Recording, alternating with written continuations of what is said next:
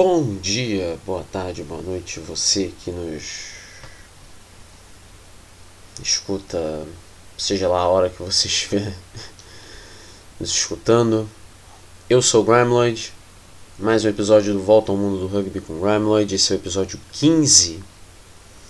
E hoje a gente tem alguns assuntos aí, alguns dos campeonatos que tivemos nesse, nesse fim de semana. Temos coisa para falar sim. Tivemos rodada na Top 10 na Itália. Tivemos o Rugby Europe Trophy. Também tivemos rodada na Rugby Europe Championship, que interfere com as eliminatórias europeias para a Copa do Mundo. Eventualmente, quando eu mencionar da Rugby Europe Championship, eu vou poder explicar isso melhor. Na NPC tivemos as semifinais, né, no Campeonato da Nova Zelândia. Também tivemos amistosos e outros torneios pelo mundo. Né? A seleção brasileira jogou no feminino e no masculino. A seleção feminina jogou Sevens e o masculino jogou Union. Uh, também tivemos a Premiership Rugby Cup, a primeira rodada. Você sabe o que é a Premiership Rugby Cup? Você vai saber já já então, se você não souber. Uh, também tivemos rodada na Nationale, a terceira divisão francesa. E também a Autumn Nation Series, né? a terceira semana, a penúltima semana da Autumn Nation Series. Então, esse é o episódio de número 15 Volta ao Mundo do Rugby com o Grimloid. E eu, obviamente, sou o Grimloid. Já começando então, não vamos perder tempo. Nesse momento, essa gravação são 10 para as 2 da manhã. Então vamos lá. Vamos falar da Top Ditch. Tivemos a sétima rodada e a sétima rodada ela teve apenas três jogos, não teve cinco e essa rodada começou com a vitória da líder do campeonato, a Petrarca, Petrarca Padova, que derrotou Rovigo por 27 a 25, jogo disputado no Estádio de Plebiscito, em Padova. É, Rovigo ganhava esse jogo por 25 a 20 até os 40 do segundo tempo, e aí o Di Bartolomeu fez um try e empatou para Petrarca e o Lyle virou o jogo com um chute de conversão 27 a 25. Vitória da Petrarca Padova que permanece então na liderança do campeonato. Também tivemos Valor Rugby Emília 36, Fiamme Ouro 18 no estádio Mirabello em Reggio Emília. E também tivemos a Viadana derrotando o Moliano por 35 a 13, jogo no estádio Luigi Zaffanella em Viadana. Uh, tivemos dois jogos adiados por motivos de Covid, né? o coronavírus, né? Lazio e Calvissano, e também tivemos Citav Lions e Colorno. Esses dois jogos foram adiados. Esses jogos devem ser é, agendados para o final do mês de novembro mesmo mas ainda é muito incerto em relação, é tudo muito incerto em relação qual uh, dia específico esses jogos vão acontecer. Se você olhar a classificação aqui, você vai ver que a Petrarca ainda lidera com 32 pontos, Valor Rugby Emília tem 27, Colorno tem 20, Fiamme Ouro tem 16, Rovigo também tem 16, Calvissano e a Viadana tem 14. Viadana, inclusive, com essa vitória, sobe duas posições. Né, ultrapassa Moliano, que tem 10 pontos, e Citav Lions com 9 pontos. Cada um desce uma posição. E na última posição, Alásio com 3 pontos. Vale lembrar que Colorno, Rovigo, Calvissano, Moliano, Citav Lions e Lazio têm um jogo a menos e vale lembrar também que os quatro melhores são 10 times que jogam campeonato de pontos corridos, dois turnos. Os quatro melhores vão para a fase seguinte, semifinal e depois semifinal e final, que vão acontecer no ano que vem. Né? Vale lembrar que o jogo, inclusive, transmitido pela, pelo canal do do YouTube da Federação Italiana de Rugby foi Petrarca e Rovigo, né, que é Federazione Italiana Rugby. E eu presumo que a gente já vai fazendo segue aqui para oitava rodada, que eu presumo que o jogo em questão que seja transmitido pelo canal do YouTube na oitava rodada seja o jogo da sexta-feira, que é Calvissano e Viadana. Esse jogo é na sexta-feira, no dia 19, já no dia 19 agora, a partir das quatro e meia da tarde no horário de Brasília. O jogo no estádio San Michele em Calvissano. Calvissano é o sexto colocado e a Viadana é a sétima colocada. Esse jogo, é, pelo que diz o site da Top Ditch, esse jogo vai ser transmitido também pela Arai Sport, né? canal italiano. Então vamos ficar de olho. Pode ser que a, o canal da Federazione Italiana Rugby não transmita esse jogo, porque aparentemente a Arai Sports teria os direitos de transmissão nessa partida entre Calvissano e Viadana. E no domingo aí teríamos um total de quatro jogos, que seriam os restantes quatro jogos da rodada. São dois jogos começando às 10 da manhã. Lazio e Citav Lions no Centro Sportivo Giulio Onesti, em Roma. E Colorno e Petrarca no HBS Rugby Stadium, em Colorno.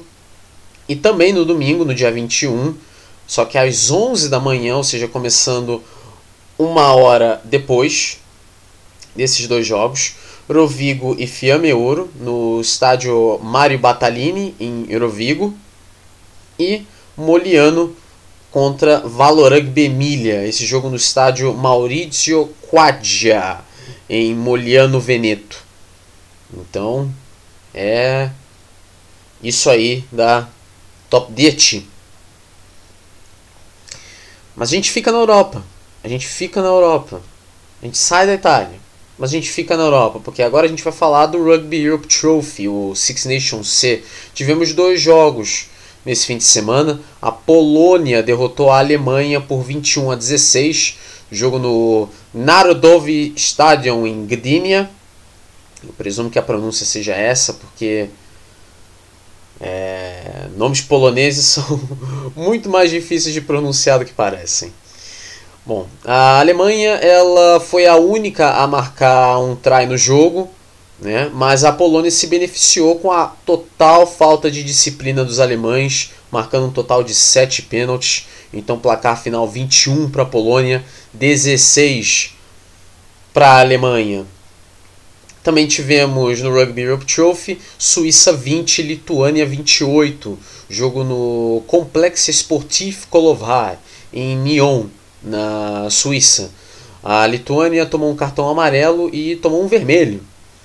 É, mas, pelo visto, a falta de disciplina valeu a pena. É, a Lituânia marcou um try a mais do que a Suíça. A Lituânia marcou três tries e a Suíça marcou apenas dois. Se você olhar a classificação, você vai ver que a Polônia tem 8 pontos, a Alemanha, a Alemanha perdão, tem 6, a Ucrânia tem 5, a Lituânia também, a Bélgica não marcou nenhum ponto e a Suíça também não.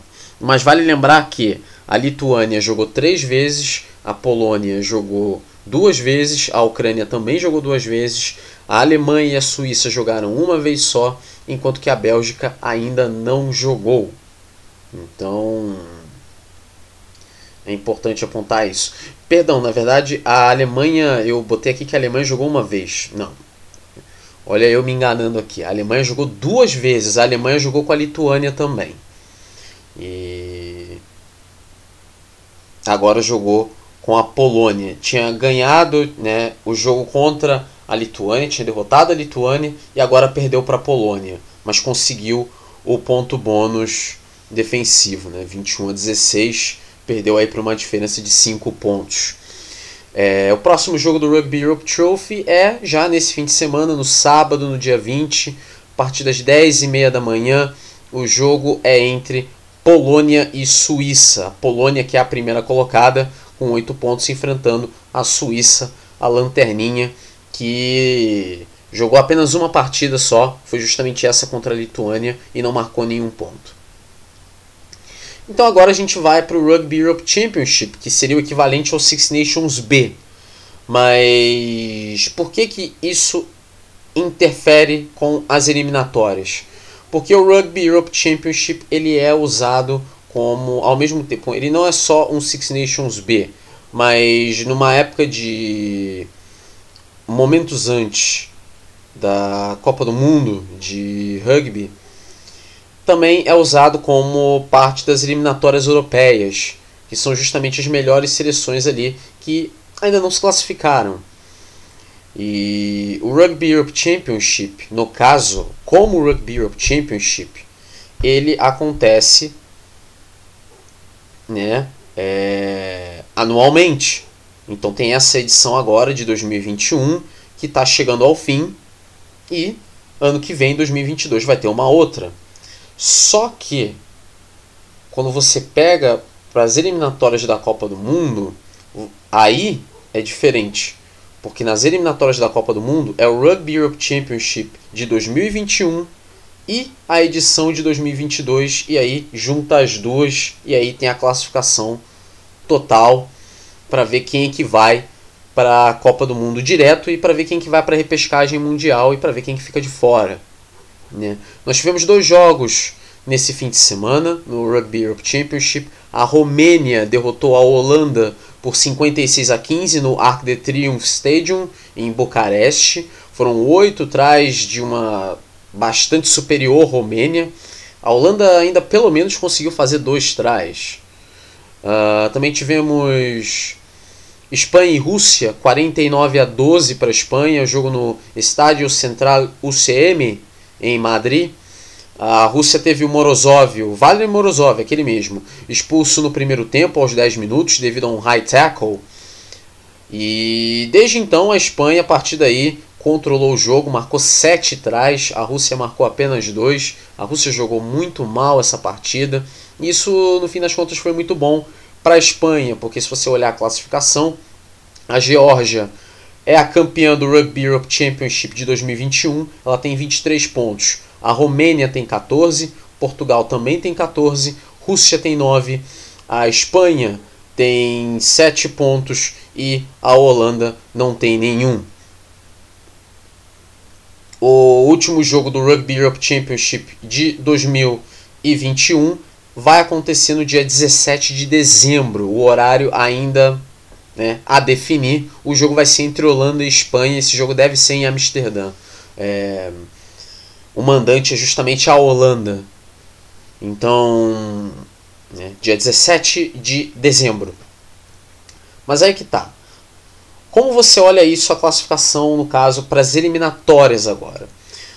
Os dois primeiros colocados eles vão para a Copa do Mundo direto. Nesse momento, esses dois são Geórgia e Romênia. O terceiro colocado ele vai para a repescagem mundial. Por enquanto, é Portugal.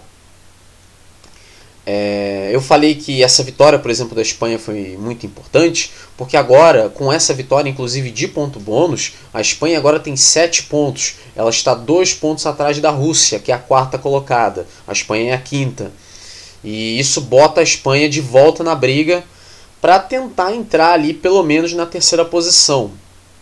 Visto que me parece praticamente impossível que a Geórgia perca essa vaga direta. E claro, tem toda a questão de quem vai pegar essa segunda vaga. Vai ser a Romênia? Vai ser Portugal? Ou algum desses de fora, talvez a Rússia ou a Espanha, vá conseguir surpreender e pegar a vaga direta? Eu acho que me parece difícil, me parece que vai ficar mesmo entre a Romênia e Portugal. Portugal tem evoluído bastante e a Romênia deu uma estagnada de uns tempos para cá. Então, esse duelo, particularmente falando, Romênia e Portugal, vai ser um duelo muito interessante para ver quem que vai pegar essa vaga, essa vaga direta para a Copa do Mundo de 2023 que vai acontecer na França. Bom, beleza então? Então a gente sai da Europa. A gente sai da Europa e a gente vai para Nova Zelândia, a gente vai para a NPC, é, a National Provisional Championship. Tivemos as semifinais já nesse fim de semana. Na Championship, Manawatu 16, Otago 44, jogo na Central Energy Trust Arena em Palmerston North. Os grandes destaques de Otago foram o Freedom Varrakolo com dois tries e o Josh Ioane marcando 17 pontos. Como joga esse Josh Ioane, hein? Como joga? Eu acho que essas equipes, inclusive da NPC, essas, as equipes neozelandesas do do Super Rugby Pacific agora, tem que ficar de olho no Josh Ioane para essa próxima temporada. Tem que ficar de olho. E a outra semifinal da Championship foi Taranaki 25, Southland 13, jogo no TNT Stadium Event Center em Inglewood. Jogo marcado por fortes chuvas. Foi um temporal que caiu em Inglewood. Né? Apesar do Marty Banks estar afiadíssimo no chute, Taranaki foi bem mais decisivo. É claro que o Stephen Perofeta, o chutador do Taranaki, errou muito o chute, chovia muito e, e teve alguns problemas com, com a ventania. O Marty Banks, Marty Banks é incrível, é um jogador, é um journeyman do, do, do rugby. Já jogou em vários clubes do mundo, já jogou até no rugby da Rússia, já jogou no rugby do Japão, já jogou na Europa tá agora em Southland, vai voltar a jogar no Super Rugby, vai jogar no Highlanders de novo no ano que vem, vai ser a terceira passagem dele no Highlanders. É, chuta muito o Marley Banks, ele chutou, foram vários chutes ali, dois no caso, mas um bem específico para mim, é, era de um ângulo bem difícil, estava ventando bastante, estava chovendo muito forte, 43 metros, ele acertou. Ele acertou, ele não teve a menor dificuldade. Incrível, incrível. E o Maury Banks ele é um daqueles jogadores que ele não recebe o. ele não tem. É, as pessoas não lhe dão valor. As pessoas não lhe dão valor. Essa é a impressão que me dá é, em relação ao Marty Banks. Mas quem ficou com a vitória foi Taranaki. Taranaki foi bem mais decisivo, acabou ficando com a vitória. 25 a 13. Então Taranaki faz a final com Otago, que é a final da Championship. Na Premiership tivemos Hawks Bay 27, Tasman 33, jogo no McLean Park em Napier. Uh, Tasman ficou com a vitória depois de um try do Lester Fainga no cu, aos 28 do segundo tempo, e depois um pênalti do Mitch Hunt aos 36. Mas até aquele momento o Hawks Bay ganhava o jogo, então parecia que Hawks Bay, que foi tão bem nessa temporada, é, parecia que Hawks Bay ia ficar com a vitória. Né? A Hawks Bay, que inclusive é a atual dona da Ranfurly Shield, que é aquele escudo gigantesco que é disputado paralelamente à NPC. Mas foi Tasman quem ficou com a vitória, então Tasman vai para a final e vai enfrentar Waikato. Waikato jogou contra Canterbury no Rotorua International Stadium em Rotorua e o jogo terminou 17 a 14 para Waikato, jogo com muitos chutes. Só que o que valeu ali a, a grande diferença ali foi que o Waikato marcou dois trás contra um de Canterbury. Então uh, foi um um grande resultado aqui para o Waikato. Foi um jogo cheio de chutes, mas esse trai a mais aí presumo que foi essencial. Então, com isso, o Waikato vai disputar a final. Incluindo, né, falando nisso, nas finais, a Championship na sexta-feira, no dia 19, 10 e 5 da noite, Taranaki e Otago no TNT Stadium and Event Center em Inglewood. E na Premiership, a final no sábado, dia 20, às 3 e 5 da manhã, Waikato e Tasman, no Rotorua International Stadium, em Rotorua. É, se o horário mudar, eu eventualmente vou retweetar qualquer postagem feita pela NPC para vocês ficarem de olho. vale lembrar que a Nova Zelândia está 16 horas à frente do horário de Brasília, então fiquem de olho nisso. Mas os horários vão ser esses, eu acho impossível que mudem, a não ser que haja algum um motivo de força maior, que eu acho bem improvável, mas a gente nunca sabe. Bom, então eu vou acabar esse primeiro segmento aqui. E aí no segundo, né, a gente fala dos amistosos não ligados a Autumn Nation Series, falar de alguns outros torneios ali rapidamente também. Um, falar também da Premiership Rugby Cup, da Nationale e da Autumn Nation Series.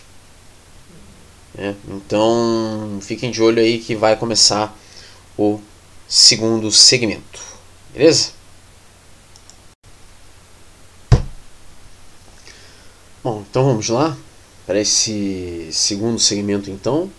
A gente fala, claro, dos amistosos não ligados à Autumn Nation Series, né, que não fazem parte necessariamente da Autumn Nation Series, e também falar aqui rapidamente também de outros torneios também que aconteceram nesse fim de semana.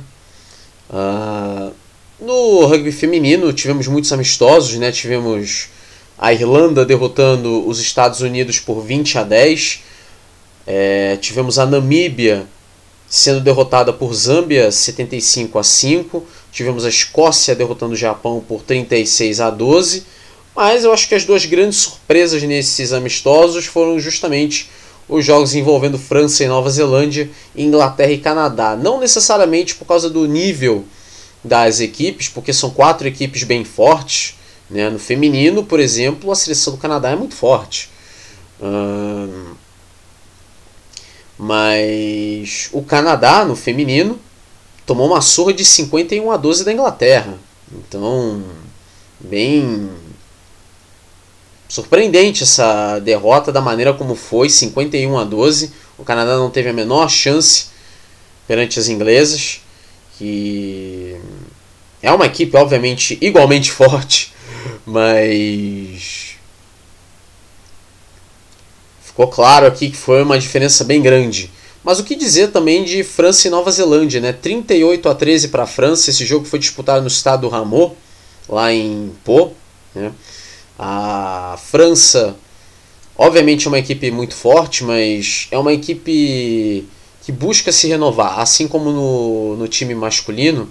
O time feminino busca se renovar. É, aqueles tempos da que, é, jogadoras, daquelas jogadoras como que é Sandrine Agricole, Gali Mignot, um, Christelle Duff, né? é, Lisa Ricastre, talvez. Esse, esse tempo acho que já acabou para a França, porque essas jogadoras não jogam mais na seleção. A seleção da França tem buscado novas jogadoras, tem buscado novos nomes. Talvez um dos poucos nomes que eu consigo me lembrar da de tempos mais antigos da França e que está aí até hoje é a Gessitre Mulher, né? que é talvez o, um dos grandes nomes dessa seleção. Mas é uma seleção que busca se renovar e derrotou, não teve lá dificuldade alguma para se livrar é, do, do desafio imposto pela Nova Zelândia, né, as Black Ferns. Mais uma derrota das Black Ferns que haviam tomado uma surra antes, né, na semana passada contra a Inglaterra e agora perdem para a França 38 a 13. Uma fase terrível das Black Ferns. É, e olha que as Black Ferns têm. É, é, lógico que nem todas necessariamente estavam jogando. Né? A Ruby Tui não, não estava lá. A Porsche Woodman não foi é, selecionada, até onde eu me lembre. Mas a Kendra Coxhead, por exemplo, estava lá, estava jogando, fez inclusive um try da Nova Zelândia nessa partida. Mas dá para ver que alguma coisa ali não está dando certo na Nova Zelândia com as Black Ferns. As Black Ferns vão ter que correr contra o tempo porque a Copa do Mundo Feminina tá logo aí. E nunca é bom chegar numa Copa do Mundo Feminina uh, nessa fase, em um momento, em um momento desse. Bom, também tivemos no na segunda divisão ali do Rugby Europe feminino, né? A República Tcheca, né? A Tchequia derrotando a Suíça por 27 a 0. Mas claro, né, também falar do sul-americano de Sevens, né, que teve na grande final o Brasil derrotando a Colômbia 36 a 5. 19 título do Brasil, parabéns para as meninas. Né? É, mais um, um título ali na modalidade. E não houve dúvidas de que o Brasil ganharia. Né? 36 a 5 foi o placar. Bom, a gente vai aqui pro, pro rugby masculino e já começamos com o, o torneio de, de Stellenbosch, né? o Stellenbosch Challenge, né? disputado em Stellenbosch, lá na África do Sul. E disputado por quatro seleções: Brasil, Zimbábue, Namíbia e o Quênia. E tivemos as semifinais, né? Brasil e Zimbábue, jogo inclusive que você pôde acompanhar no Sport TV 3. Uh, o Zimbábue ganhou do Brasil 24 a 22, foi um pouco decepcionante. É, o Zimbábue foi superior sim no jogo. O Brasil cometeu alguns erros ali que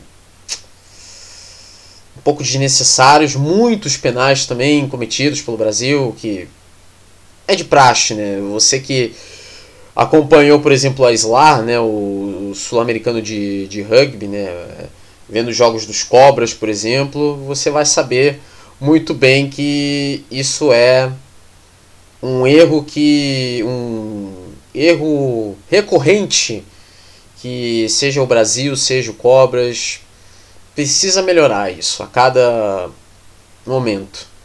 É, deixar de cometer tanta penalidade, é, tomar menos cartão, porque tomou cartão aqui, e não se comprometer. Né? Mas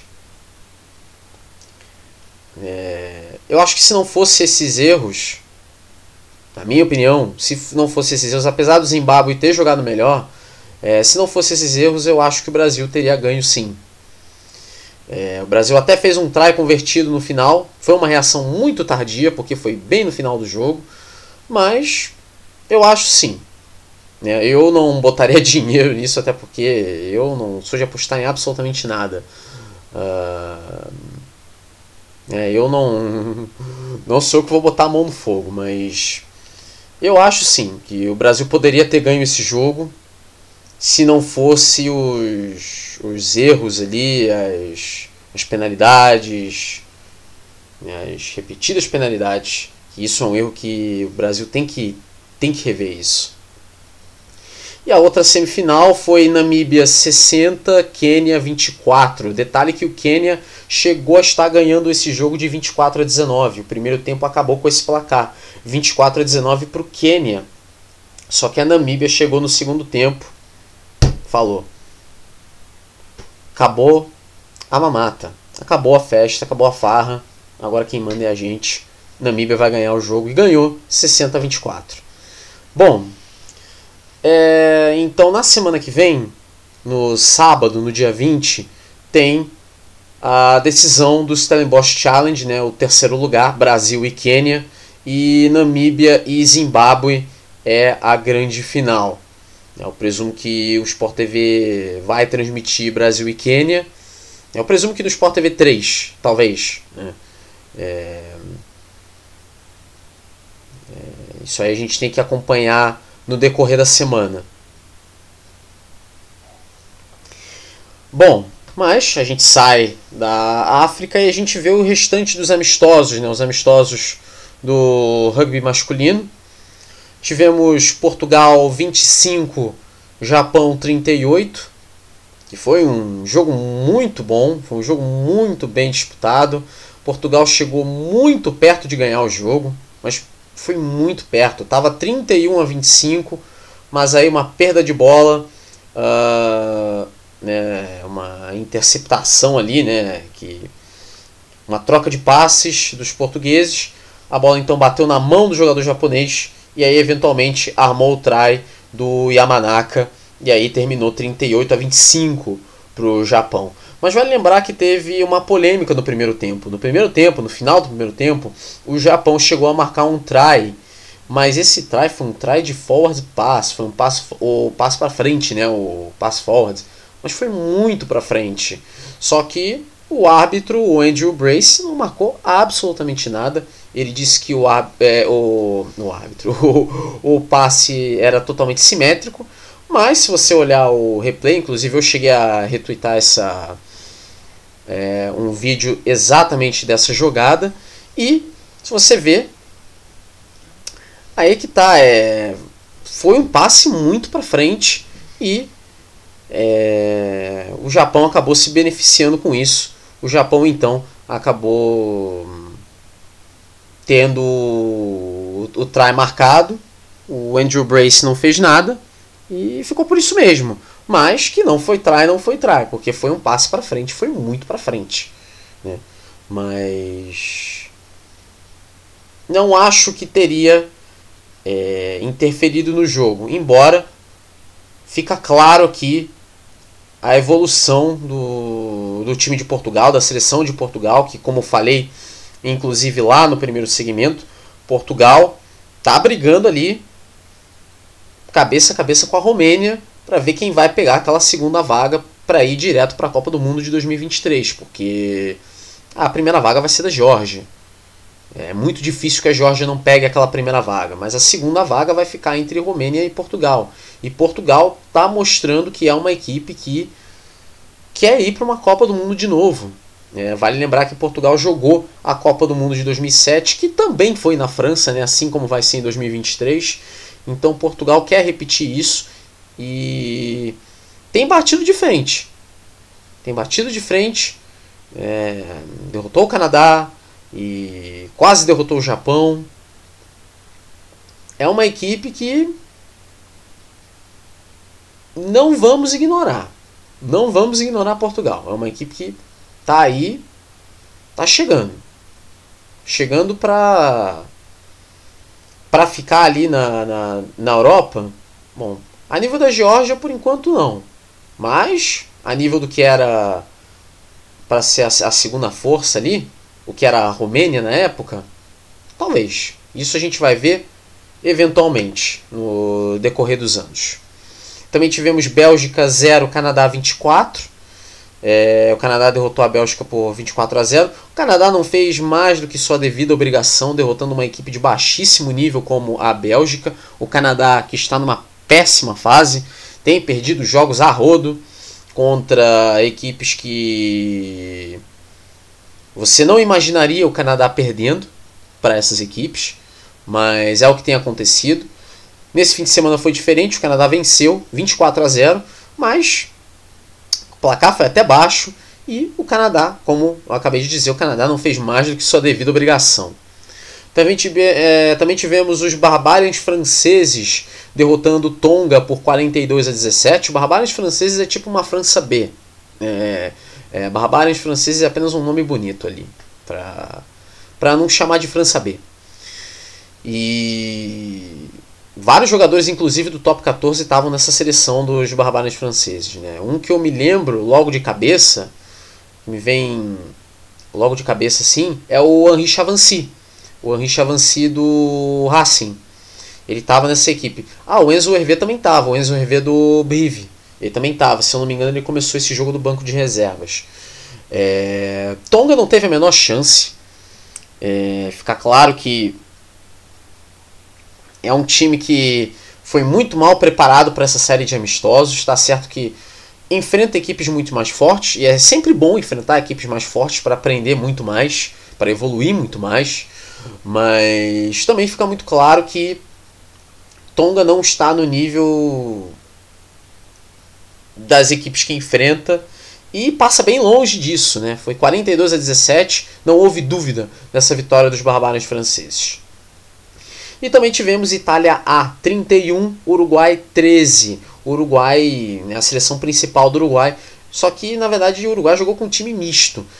E não foi páreo contra a Itália A, que é o time B da Itália no caso. É, foi uma derrota.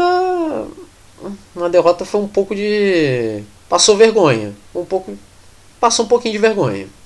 Apesar de, obviamente, a Itália ser uma seleção mais forte que o Uruguai, é, jogou contra o time B, no caso. Eu acho que é, perder para o time B da Itália não é uma coisa vergonhosa.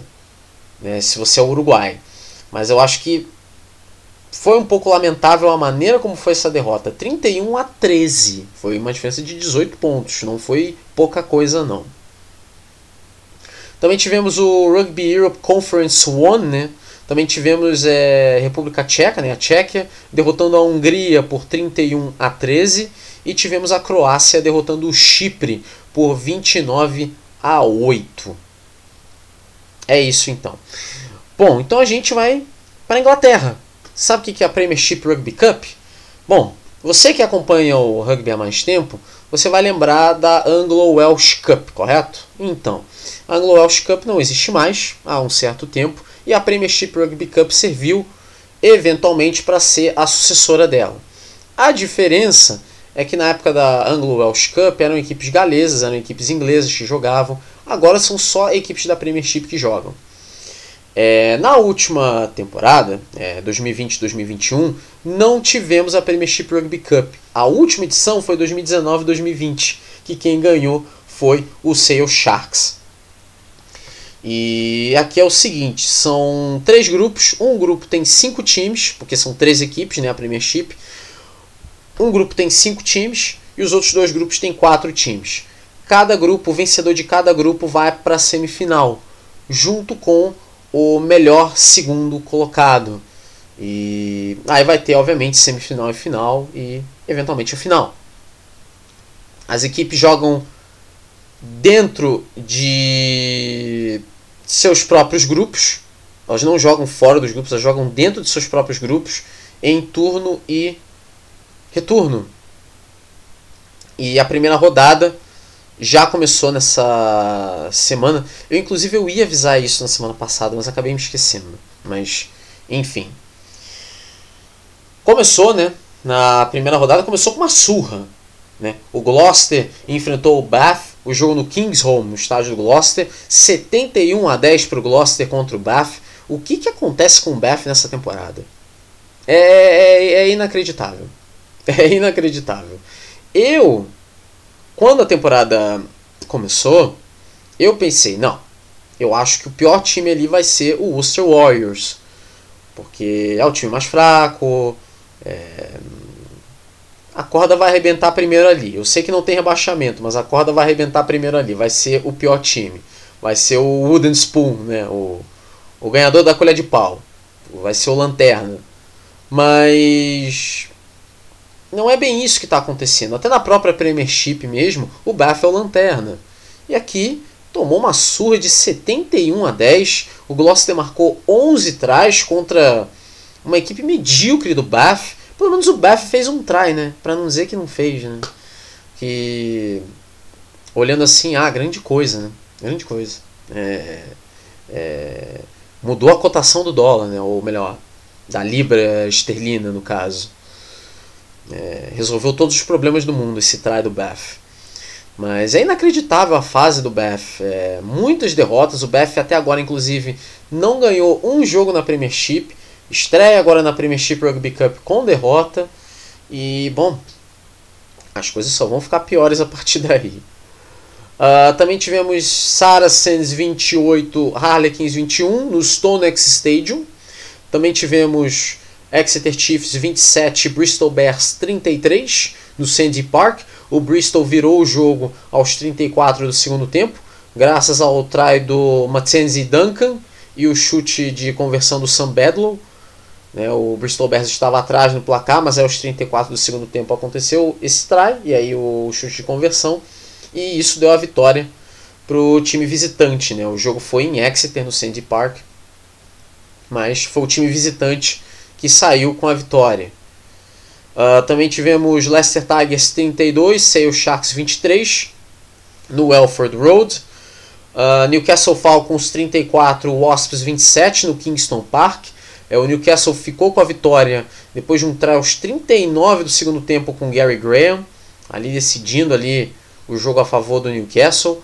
E também tivemos o Northampton Saints enfrentando o London Irish no Franklin's Gardens, mas foi o London Irish que ficou com a vitória 36 a 26. O Worcester Warriors não jogou, foi o time que sobrou, foi o time que folgou nessa rodada, nessa semana.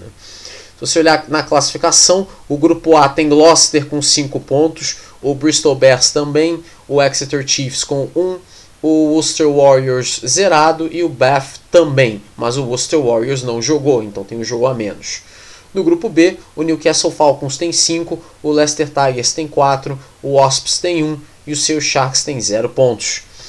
No grupo C, o London Irish tem 5 pontos, o Saracens também, o Harlequins tem 1 ponto e o Northampton Saints também. Bom, a segunda rodada, os jogos são nessa semana, né, é, dia 19 e dia 20, sexta e sábado. É, os jogos são esses então. Na sexta-feira são três jogos às 4h45 da tarde. Harlequins e Northampton Saints no Twickenham Stoop. London Irish e Saracens no Community Stadium em Brentford. E Sale Sharks e Newcastle Falcons no AJ Bell Stadium. E no sábado, às 10 horas da manhã, horário de Brasília, Gloucester e Exeter Chiefs no King's Home. 10 e meia da manhã, Wasps e Leicester Tigers no Coventry Arena. E ao meio-dia, Worcester Warriors e Bristol Bears no Six Ways. O Bath não joga, o Bath é o time que descansa e, bom, um pouco de sossego para esse time que não cansa de apanhar, né? Uh, bom, como sempre tenho falado em relação à Premiership, e aqui na Premiership, na Premiership Rugby Cup não é diferente. É, o direito de transmissão é da BT Sport. E aqui no Brasil, é, o direito de transmissão fica a cargo do Star Plus, que é o serviço de streaming é, da ESPN, Fox, enfim, etc. E o único jogo que a BT Sport vai transmitir é London Irish Saracens, que é a sexta-feira no dia 19 às 4h45 da tarde, de acordo com o site da Premiership. Então, com isso, né, o jogo que vai estar tá no, no Star Plus vai ser esse, porque o Star Plus pega os jogos, todos os jogos que a BT Sports transmite em relação à Premiership. E o único jogo que a BT Sports vai transmitir, de acordo com o site da Premiership, é esse. Se tiver alguma mudança, eu posso avisar, posso dar uma retweetada ali na, em postagem ali da, da, da Premiership, mas me parece que é só esse jogo, até porque também no sábado tem a, a Autumn Nation Series, né? tem jogo na Inglaterra, então obviamente né, a TV inglesa vai passar o jogo na Inglaterra, não vai passar jogo é, ainda mais da Premiership Rugby Cup, que é um campeonato que as próprias equipes não é, não é que elas levam a é, não levam a sério, mas elas procuram rodar mais o time. Né? E agora com a Autumn Nation Series fica até mais fácil de poder rodar mais o time. Os times, no caso. Bom, então a gente vai para para a França, para a Nationale. A terceira divisão teve a nona rodada e tivemos esses jogos então, né? O Blagnac recebendo o Albi no estádio Ernest Argelé. A vitória ficou com o Albi 14 a 6, ganhou o time visitante. O Dax derrotou o Dijon por 21 a 12 no estádio Maurice Boyot. O Valence Romain, o líder do campeonato, entrando nessa rodada, claro, recebeu o Soyo Angoulême, né, é, as duas equipes vindas da Pro DD. Esse jogo foi no estádio Jorge Pompidou, mas a vitória ficou com o Soyo Angoulême. O Soyo Angoulême ganhou esse jogo 19 a 10. E o Soyo Angoulême que tem feito uma campanha muito errática nessa temporada na Nacional. Começou muito mal, depois embalou três vitórias seguidas, depois perdeu, aí depois ganhou e agora ganhou de novo. É... Vem numa campanha bem errática o Soyo Angoulême, é um time um time bem simpático até o que é, roxo e branco, né? vários tons de roxo ali no escudo. É, é um time bem simpático ali, mas parece que agora o Soyongolamo vai buscando galgar lugares melhores na Nacional para quem sabe eventualmente voltar para a Pro DD lá na frente. E essa vitória aí contra o Valence Roman foi bem importante. Não à toa que, inclusive, isso tirou a liderança do Valence Roman. Daqui a pouco a gente fala quem pegou essa liderança. Né? Também tivemos o Obená derrotando. Não, perdão. O Obená perdeu para o Nice 26 a 25 no estádio Georges Marquand. Uh, eu posso jurar para vocês, eu li ali 25 a 6. eu ia falar 25 a 6 pro Albenar contra o Nice. Não, gente, foi 26 a 25 pro Nice. O Nice derrotou o Albenar. E é uma vitória, inclusive, muito importante para o Nice, que o Nice entra no top 6, que é justamente a zona de playoff ali, para tentar buscar uma vaga na, na Pro ADD. Então é, foi muito importante essa vitória de início. Também tivemos Cognac Saint-Jean d'Angely 12, Maci 18 no Parque de Esportes de Cognac. Com essa vitória, o Maci assume a liderança da Nationale. Também tivemos o Surren derrotando o Bourgoin-Jalliot 36 a 33, este jogo no estádio Jean Moulin.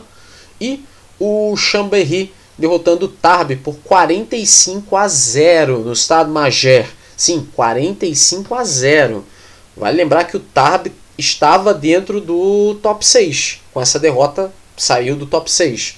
Mas o Tarbes não era nenhuma hum, equipe fraca, não. Tava no top 6, sim. Era a quinta colocada e jogava contra o terceiro colocado, né, o Chambéry. E o Chambéry não tomou o devido conhecimento, 45 a 0, não teve pena.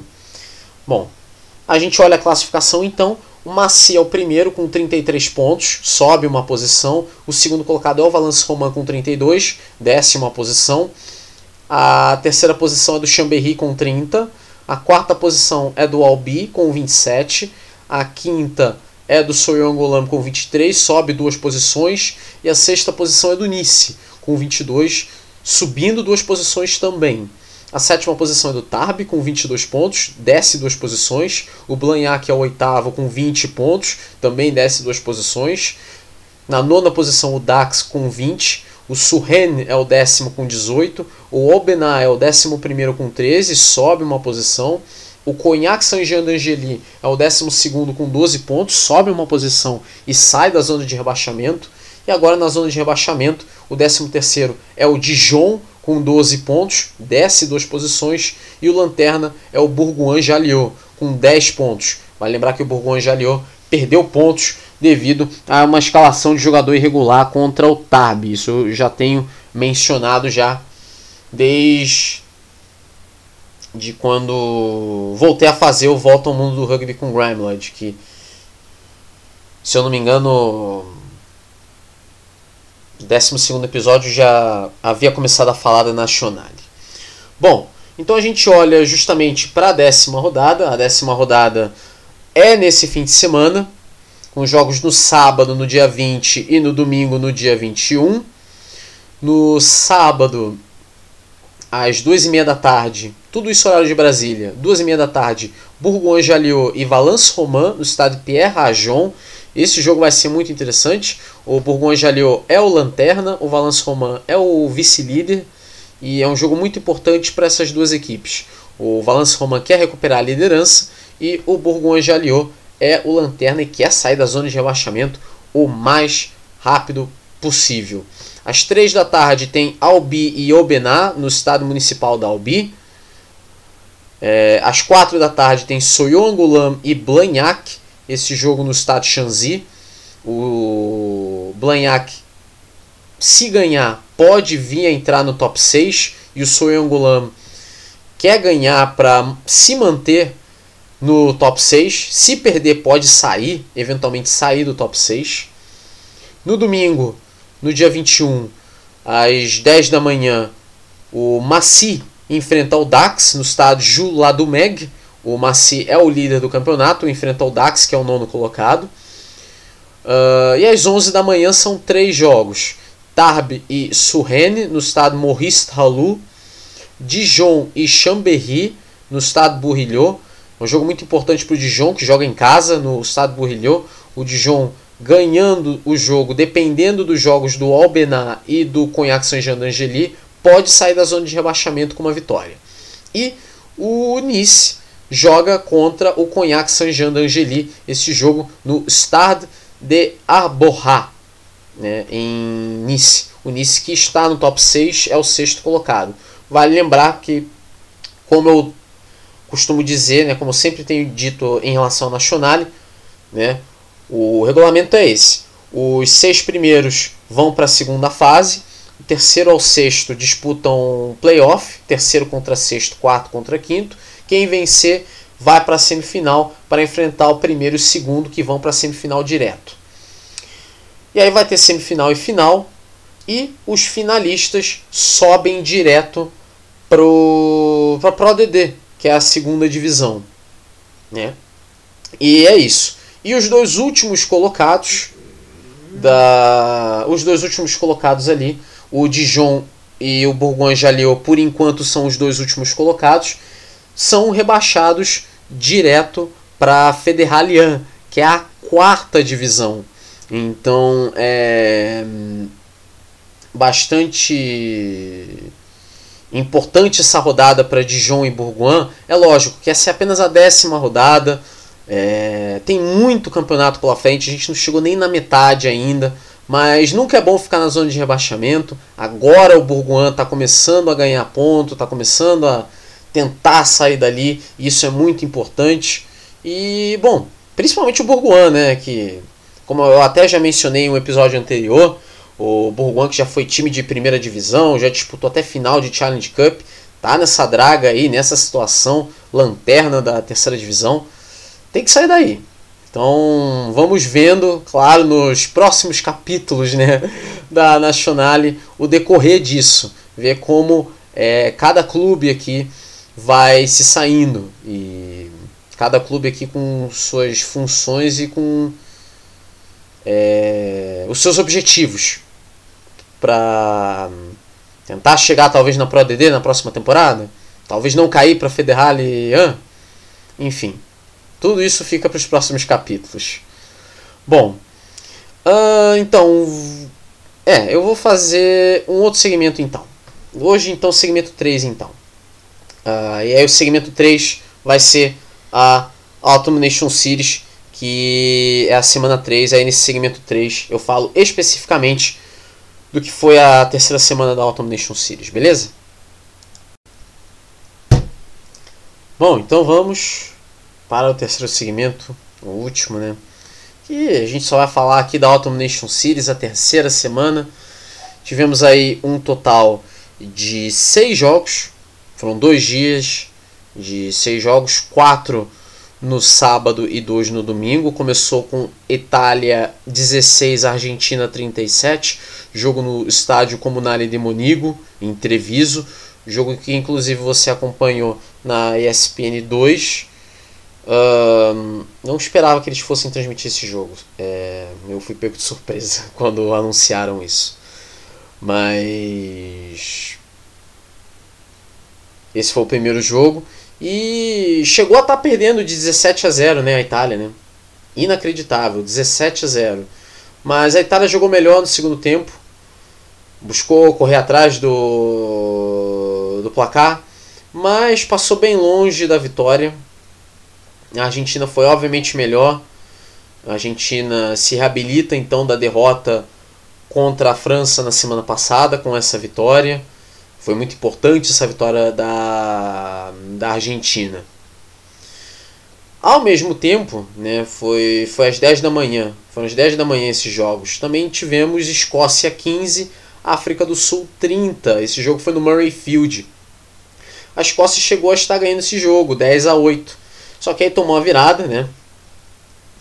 Os grandes destaques ali, o Stuart Hogg, da Escócia, o Macasole e uma Pimp, da África do Sul. Eles fizeram dois trás cada. Foram os, os trás do jogo. Foram apenas quatro trás essa partida. Apenas quatro trás me parece um pouco esquisito. Mas os únicos trás marcados no jogo foram do Stuart Hogg, dois, e é, no caso para a Escócia, e o Macasole Mapimp, 2 para a África do Sul. O resto foi só de chute. Né? Inclusive tivemos o próprio Franstein mandando mais um chute de bem longe, né? que aí já é marca registrada dele. É, inclusive cheguei a,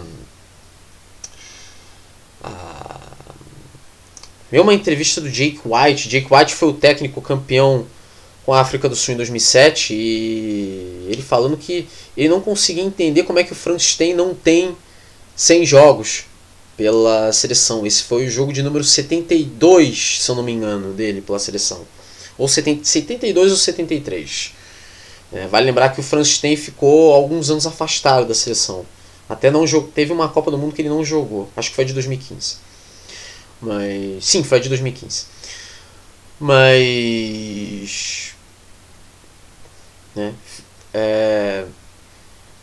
Curioso, né? Ver como ele ainda assim é um jogador é, bast é, bastante requisitado. E olha que, obviamente, ele não jogou, né? O, não começou jogando titular. O titular era o Elton Yantes. É, começou jogando com a camisa 10. É, eventualmente o Frankenstein entrou depois. Mas ainda assim é, é curioso isso. É, também uma coisa que chamou a atenção nesse jogo também da África do Sul com a Escócia, é, isso foi no final do jogo, é, eu acho. O Cia Colice, né, inclusive eu cheguei a. eu cheguei a, a, compartilhar isso, eu cheguei a retweetar isso no Twitter. É, autografando um.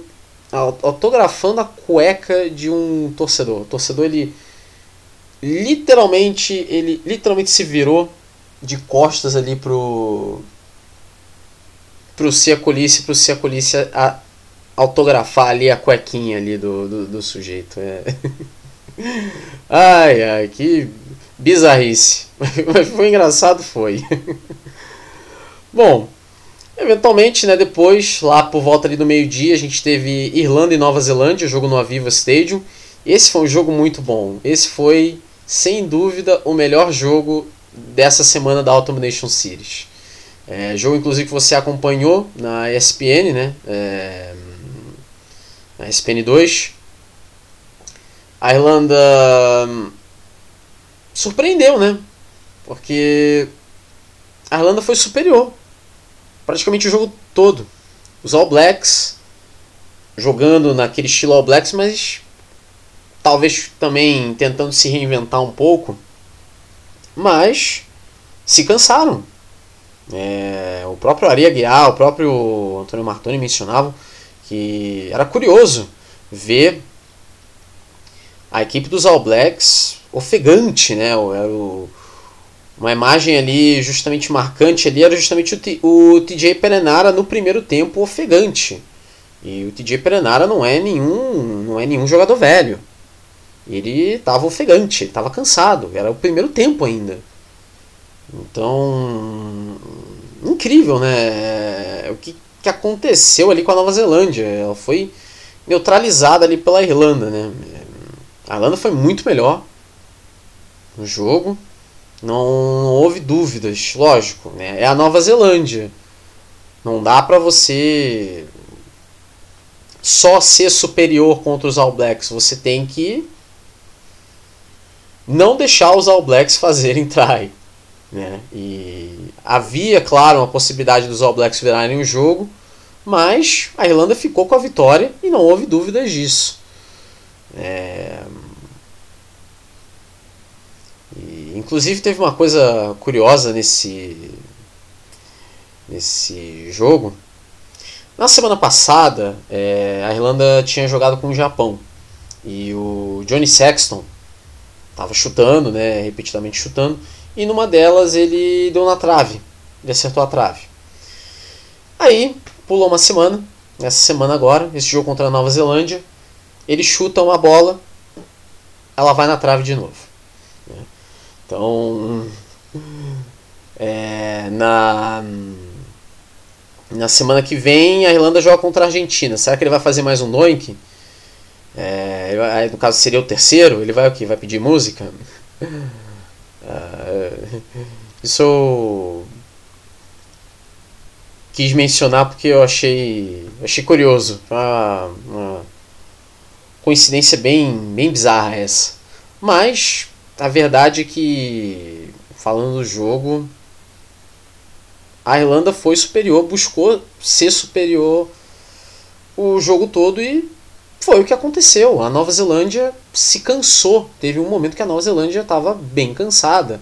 E eu acho que isso ficou bem claro já desde o início do jogo. Desde antes do início do jogo. Teve né, uma, um momento bem curioso, né? A Haka. Porque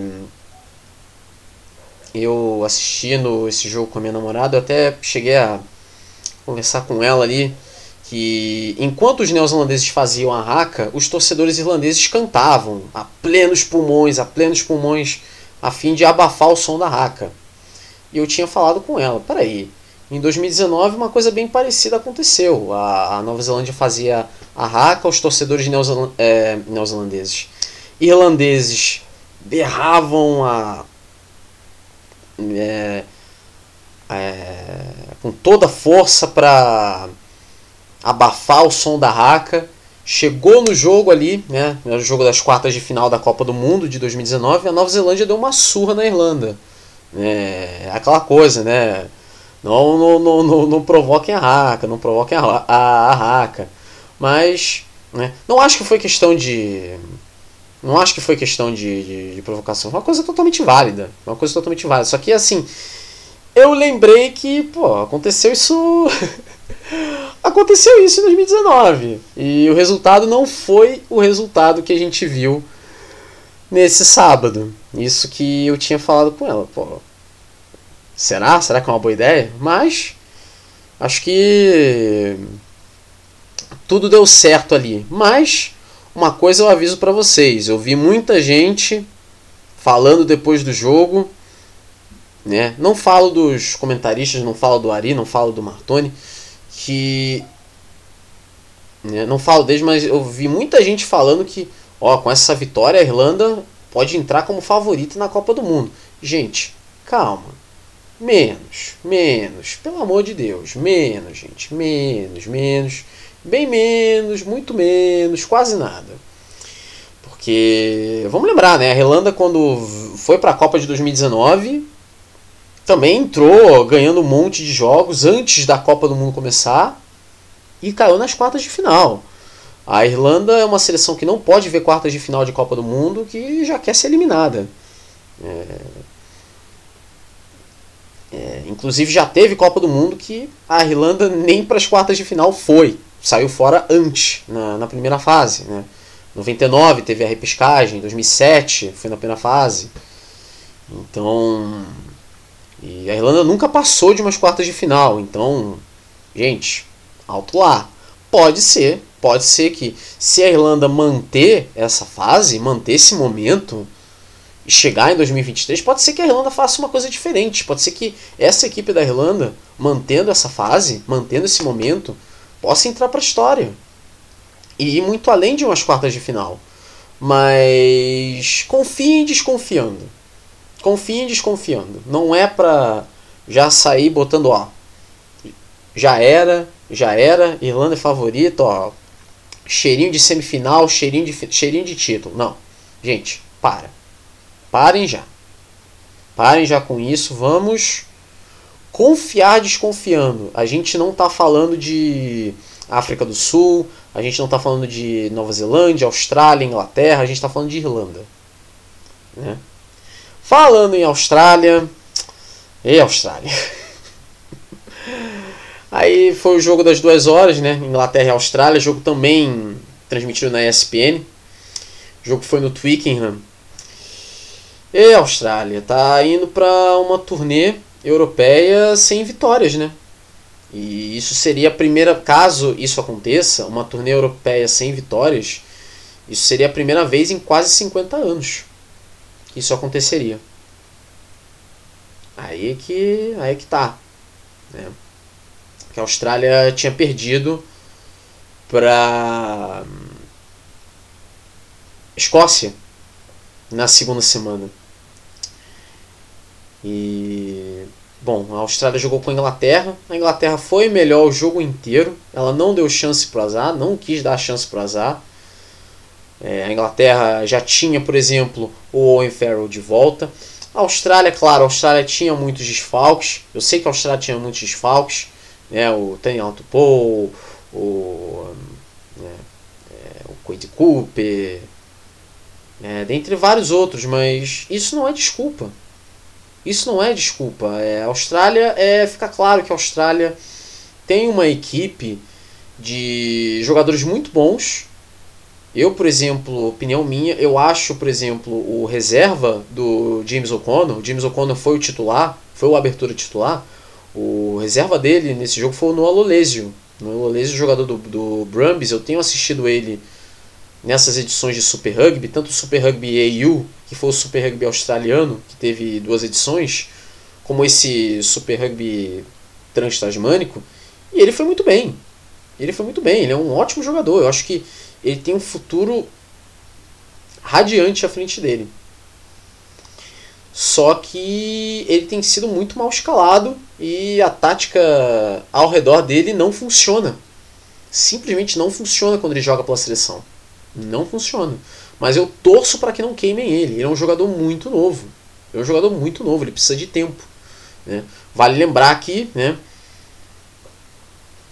é a Austrália, né? A Austrália de Quade Cooper, James O'Connor, jogadores que também, jogadores que já foram jovens, jogadores que já sofreram com isso também. E a Austrália não pode ficar nesse limbo, nesse limbo eterno de apenas trocar o nome do jogador, mas manter a mesma coisa em cima dele. De ele vai jogar muito bem em clube, mas ele não consegue jogar bem na seleção porque a seleção não se ajuda. É, a Austrália não pode chegar a esse ponto. A Austrália não pode ficar nisso. A Austrália já deveria sair disso já há muito tempo. Né? Para a Austrália, nesse jogo, só restou confiar no James O'Connor. James O'Connor marcou todos os 15 pontos da Austrália na partida, foram 5 pênaltis. E, bom, foi só isso que a Austrália. É, que restou para a Austrália, na verdade, fazer. Porque a Inglaterra foi superior o jogo inteiro. Foi o jogo inteiro. Ela não quis dar a chance para o azar. Aí, bom, óbvio, né? Aí no domingo a gente teve lá pelas 10 da manhã, né? A França derrotando a Geórgia por 41 a 15. Jogo no Matmut Atlantique de Bordeaux, não no Stade de France, porque a França, a seleção de futebol da França, jogou no Stade de France nesse fim de semana, não me lembro contra quem, mas jogou no Stade de France. Então, para não sobrecarregar, ainda mais nesses tempos de Covid, nesses tempos de coronavírus aí, então a França de rugby jogou em Bordeaux, jogou no Matmut Atlantique em Bordeaux. Né? É, já que né, esse estádio é a casa do Girondin de Bordeaux, né, o time de futebol, o campeonato de futebol está parado justamente por causa da data FIFA, então foi conveniente botar a seleção francesa de rugby lá. A França jogou com a Geórgia, 41 a 15 para a França. É, a França marcou seis trás, os franceses foram muito melhores. Inclusive, desses três trás, dois. Desses seis trás, perdão, dois foram do Damien Penaud e outros dois foram do Peato Malvaca. Eles foram os que fizeram mais de um try. E os franceses foram muito superiores. O time da Geórgia cometeu muitas penalidades e sofreu muito contra o mal francês. É, é, é, inacreditável ver uma equipe como a Geórgia que é uma equipe que sempre foi muito forte no Scrum, sempre foi uma equipe que foi muito forte no Ruck, uma equipe muito forte em Mall, é uma equipe que tem sofrido muito nesses três quesitos há um certo tempo. Mas desde que eu assisto rugby, isso faz mais de 10 anos, eu me acostumei a ver a Geórgia por ser uma equipe muito forte fisicamente. É uma equipe que, não, você não vai querer escolher Scrum contra a Geórgia. É, é. Aí você está sendo maluco. Você não pode jogar contra a Geórgia no Scrum. É doideira. Mas hoje, não só de hoje, já há algum tempo, a Geórgia enfraqueceu muito no Scrum, enfraqueceu muito no Ruck. Mas o que ficou muito claro nesse jogo, nesse domingo, né, foi o Mol. O Mol georgiano foi horroroso. A França empurrava sem o menor esforço, sem a menor dificuldade, E inclusive foram dois trás de Mol, inclusive, né? É, os dois do Peato Malvaca. É, é inacreditável, né? É, a Georgia chegou a reclamar um pouco da, da, da arbitragem. É, a Georgia tomou um cartão amarelo, inclusive. Mas a Georgia, depois do jogo, chegou a reclamar da arbitragem. O capitão da equipe chegou a reclamar da arbitragem. A arbitragem não foi lá tão boa assim. Não foi tão infeliz assim a nível All Blacks e País de Gales, mas hum, não foi lá uma arbitragem muito legal não. Né? A, a reclamação foi justificável, mas ainda assim não apaga em nada a péssima performance da Georgia ultimamente. É, a Georgia é um time físico, essa era a característica da Georgia e essa ca característica está indo embora. É, é, inacreditável. E tivemos, é, por volta ali do meio-dia, uh, País de Gales e Fiji. E tivemos a vitória do País de Gales, 38 a 23, jogo no Principality Stadium. Fiji podia ter ganho esse jogo. Fiji podia ter ganho esse jogo, abriu o placar, inclusive, começou muito bem, mas, claro, problema de disciplina. Já teve um jogador expulso no primeiro tempo, o Eroni Sal, que foi um, um tackle alto, foi praticamente uma shoulder charge ali no pescoço do jogador de Gales. Não tinha como não ser cartão vermelho, não tinha como defender. E aí dois cartões amarelos, né, o Albert Tuisui e o Eroni Maui, é, e nesses momentos específicos, Fiji ficou com 13 jogadores em campo. Aí não dá, né? Aí não dá para defender, né, Fiji? Não dá para defender. Mas em certos momentos, Fiji poderia ter ganho esse jogo. Fiji poderia ter ganho esse jogo. Fiji até saiu na frente, chegou a estar tá ganhando de 10 a 0. Os primeiros minutos de Fiji, pelo menos até o cartão vermelho do Eroni Sal, Fiji jogava bem melhor do que o País de Gales. O País de Gales não estava jogando bem. O País de Gales só foi se acertar quando o Eronissal foi expulso. E corretamente, por sinal. Foi uma expulsão totalmente correta. Bom, e esses foram os jogos né, da semana 3. Semana 4, a semana que vem, é a última semana da Autumn Nation Series. Que aí, de novo, são seis jogos. Cinco no sábado, um no domingo. Esses jogos no sábado, no dia 20, 10 da manhã, Escócia e Japão no Murray Field, Itália e Uruguai no estádio Sergio Lanfranchi em Parma. É, o Sergio Lanfranchi é a casa do Zeber. É, Meio-dia 15, Inglaterra e África do Sul no Twickenham. Esse jogo vai ser bom, hein? Esse jogo vai ser bom. Provavelmente a ESPN vai passar esse jogo, mas se não passar, assistam. Assistam que vai ser bom. Vai ser muito bom esse jogo. Ah, vai. Duas e meia da tarde, né, País de Gales e Austrália no Principality Stadium. 5 horas, França e Nova Zelândia no Stade de France. Esse também vai ser muito bom de ver. A França que tem se renovado, né, tem essa esse quarteto aí de jovens jogadores, né, jovens backs no caso, o Antoine Dupont, o, o Roman Tamac, o o Mathieu Jalibert, o Melvan Jaminet, que tem feito a diferença. Eles têm feito a diferença ultimamente é, pela seleção da França e vão enfrentar os All Blacks. E os All Blacks são os All Blacks. Né? É, é inacreditável o, o, o desgaste que os All Blacks sofreram contra a Irlanda, mas são os All Blacks. Você não pode tirar eles de circulação. É, é, aquela seleção que você não pode esquecer. Jamais. E com certeza esse jogo vai ser transmitido pela ESPN. Não... É impossível que eles não vão transmitir esse jogo. Né? E no domingo, no dia 21, às 11h15, né? vai lembrar que França e Nova Zelândia no Stade de France. Né? Aí já vão voltar a usar o Stade de France. Aí no domingo, no dia 21, 11h15 da manhã, Irlanda e Argentina no Aviva Stadium. Né? Um jogo que vai ser bem legal de ver também. A Argentina se animou um pouquinho depois dessa vitória contra a Itália. Né? mas vai enfrentar uma equipe, obviamente, de um nível maior, né? que é a Irlanda.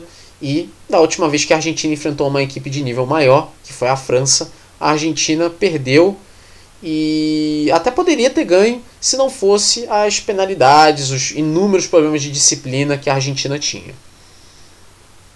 Né? E você que me escuta nesse momento, quais jogos que você acha que a ESPN vai passar? Eu acho que vai ser Inglaterra e África do Sul e França e Nova Zelândia. Pode ser que passe em três, né? Eu não esperava que a ESPN passasse três. Fiquei feliz de saber. Mas se passarem três, eu acho que vai ser País de Gales e Austrália também. Acho que vão passar País de Gales Austrália também. É, e essa, né, semana 4 vai ser a última semana da Autumn Nation Series, que aí eventualmente vai voltar tudo, vai voltar a Premiership, vai voltar o Top 14, vai voltar a United Rugby Championship, vai voltar todos esses campeonatos. Bom, é isso então, beleza? Acabou? Episódio 15, chegando ao fim. 3 e 10 da manhã agora, pelo amor de Deus. É botar esse episódio no, no Anchor e ir dormir, porque. É, dormi igual minha cara nesse fim de semana, vendo tanta coisa, eu dormi igual minha cara. Vi inclusive o, o título da Austrália no Mundial de Cricket é, na, na T20, né, na final com a Nova Zelândia. Foi o primeiro título da Austrália, por sinal, foi o primeiro. Era a segunda final da Austrália, mas foi o primeiro título. Bem legal de, de, de ver. Mas, bom, só botar agora no episódio no, no Anchor.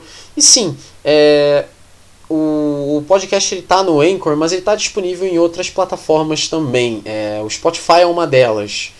É, eu não vou lembrar quais são todas, eu não lembro de cabeça, mas até na própria página do do, do Volta ao Mundo do Rugby com Grime Lloyd no Anchor, acho que dá pra ver ali a lista. Eu acho que dá pra ver ali. Eu sei que o Spotify é uma delas. Então, né? Obviamente vou lançar esse episódio aí por volta aí de 11 horas, meio-dia, né?